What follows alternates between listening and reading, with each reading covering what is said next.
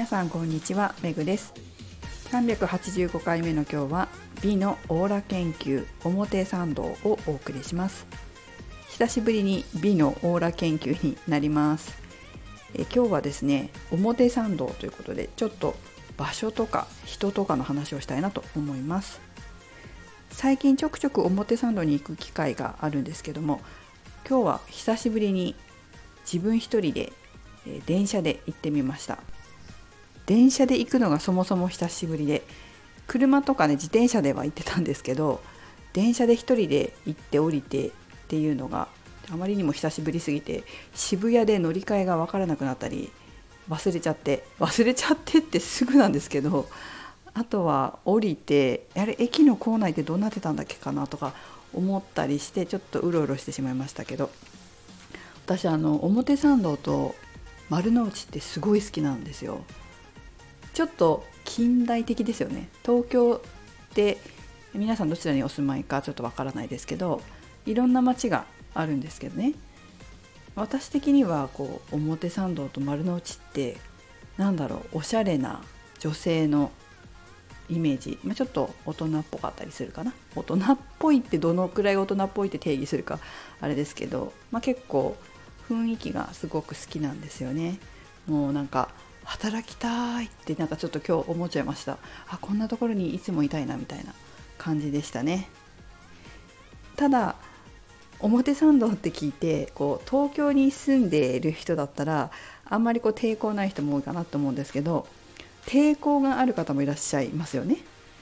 私ももともと福島に住んでたので福島の本当に田舎に住んでたのでそもそも東京っていうだけで抵抗があった時期もあったし行く気もなければ興味も昔はねなかったですからまあ私と同じように地方に住んでいる方はあんなおしゃれな街は敷居が高くていけないっていうふうに思っている方もいらっしゃるかなと思います。あのこっちに出てきてびっくりしたことがあったんですけど横浜横浜の人って横浜と東京横浜っていうか神奈川県ですよね。で神奈川県の横浜市に住んでる方って結構東京に行かないという方が多いですよ。多いのかどうかわかんないですけど私の周りはいたんですね。でえっと思ってすごい近いのに行かないんだと思ってね。でなんで行かないのか聞いたらままずは横浜も結構都会ですので別にわざわざ東京行かなくても物事完結するんですよ。でそれはわかるんだけども言われたのが怖いって言われたことがあるんですよ怖くて行きたくありませんってでもその子聞いた友達は一緒のあの大手町の同僚だったんでいや大手町あんた来てるじゃんって思ったんですけどあまりこう休みの日とかに東京に行きたくない怖いって言ってたことを覚えてるんですけど今もサッカーのお友達って横浜の子が多いんですけどあんまりこう東京に行かないですねみんなね。まあ、行く必要もないし年齢もねもうみんな結婚してお子さんもいるので行く必要もないかなとは思いますけど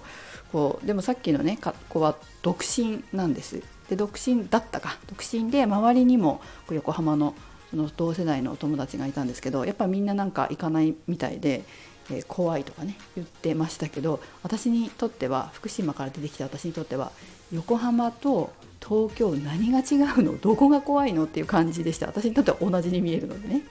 もちろんちょっと違いますけど多少は違いますけど横浜だって立派な都会だしすごい素敵素敵じゃないですかみなとみらいだって。私みなとみらいもすごい好きですけどまあね何が違うんだろうなと思いながらあいましたけど、まあ、抵抗があるという方が横浜でもいるということです。逆に行きたい人もいるわけじゃないですか。わざわざ地方からあの表参道に来る方原宿とかあっちの方に来る方もいらっしゃるわけででどういうふうに気持ちで来るかって言ったらちょっとわからないけど、まあ、例えばおしゃれになりたいとか何か欲しいものがある原宿にしか売ってないとかそういうのもあると思うけどもなんかこんなのもあるのかなってちょろっと思ったのは私にはこの街が合ってるとか私の居場所っていうふうに思う方もいらっしゃると思うんですよ。そもそもこう表参道に住んでるとかいう方もちょっと私知ってる方でいらっしゃるんですけどそういった方の場合はもう表参道って居場所なわけですよね自分の街っていうか故郷だったりするわけですよね。ねえー、どうですか皆さんは？どんなイメージがありますでしょうか、えー、特に東京以外に住んでいらっしゃる方。そしてこの抵抗がある人と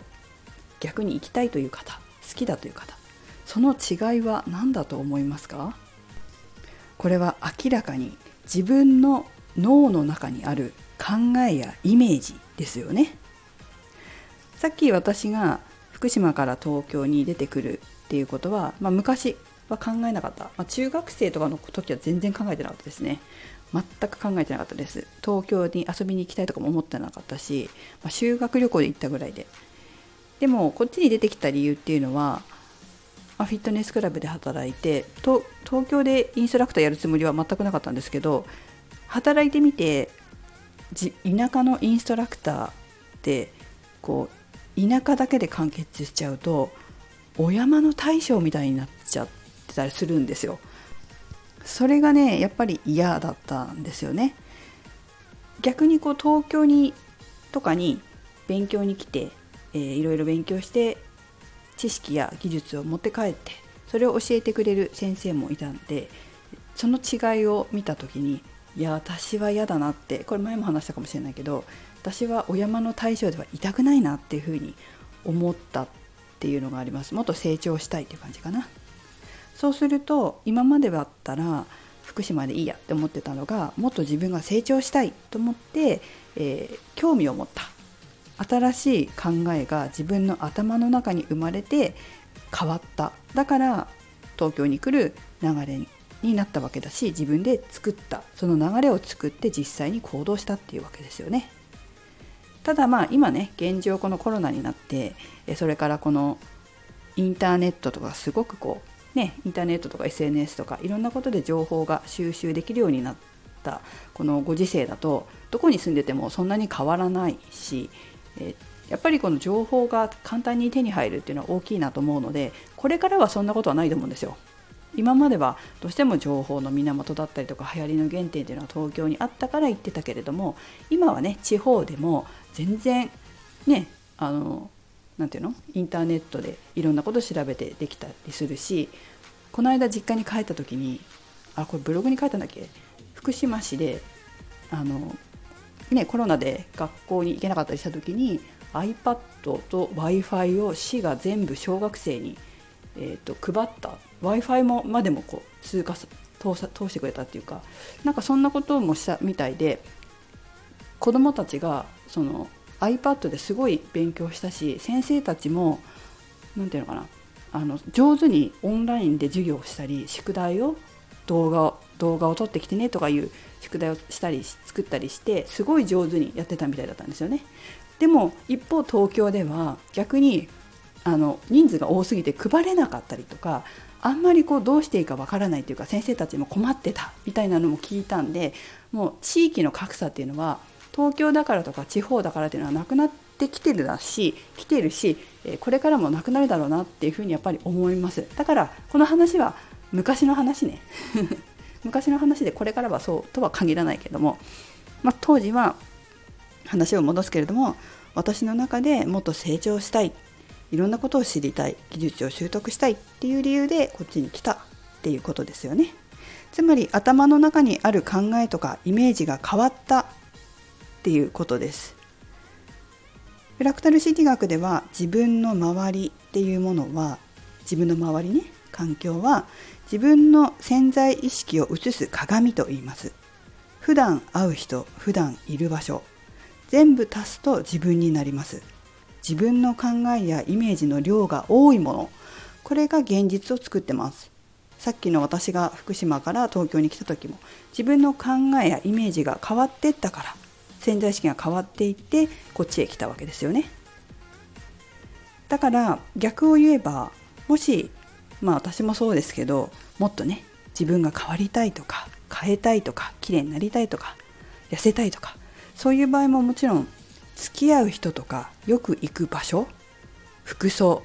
そんなことところから、まあ、外見から外から変える強制的に変えていくっていうのもすごい大切なことだなというふうに思います。特に今日ちょっと表参道に行ったので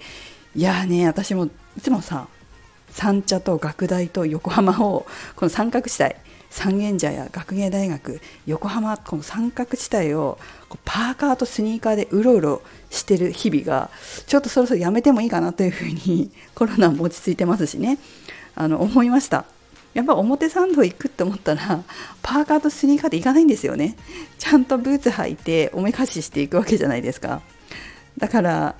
表参道と言わないまでもせめて代官山に、まあ、中目黒とか代官山ちょっと2駅とかしか代官山違うないんだけど2駅先でしかないんですよ。あ中目黒か。3つ先か代官山は。それしか違わないのに全く行かないっていうね。だからちょっと行く場所とか変えてみないとダメだなっ出没地域を変えないとダメだなっていうふうに思ったところです。何かねきっかけを作って私も外側から変えたいなと思いました。こう新しい風が吹いているような感じですね。ということで、えー、美しくなりたい痩せたいという方是非そういう人が多いところに行ったりとかそういう人と付き合うっていうことも、えチャレンジしてもらいたいなと思います。私自身も自分にも言ってますけどね。やっぱりこう行くと自分との違いがわかるじゃないですか。で違いが分かるとじゃあねそこで卑下しちゃダメだと思うよ。卑下するんじゃなくてじゃ近づくようにどうしたらいいのかなって思ってちょっとずつ何かアクションするじゃないですか。少しこうメイク変えようかなとかカラフルなお洋服着ようかなとか、まあ、そういうことを少しずつ変えると思うんですけど自分の外見だけじゃなく中身だったり自分の心だったりそれからそれを通じて人生とかも変え変えていく変わっていくきっかけになると思いますので是非一緒にねいろ良いより良い人生を作っていけるように何か皆さんも私もそうですけどアクションして新しい風を取り入れていきましょう。ということで今日は表参道と美のお話からいろんな話をしてみました。それではメグでした。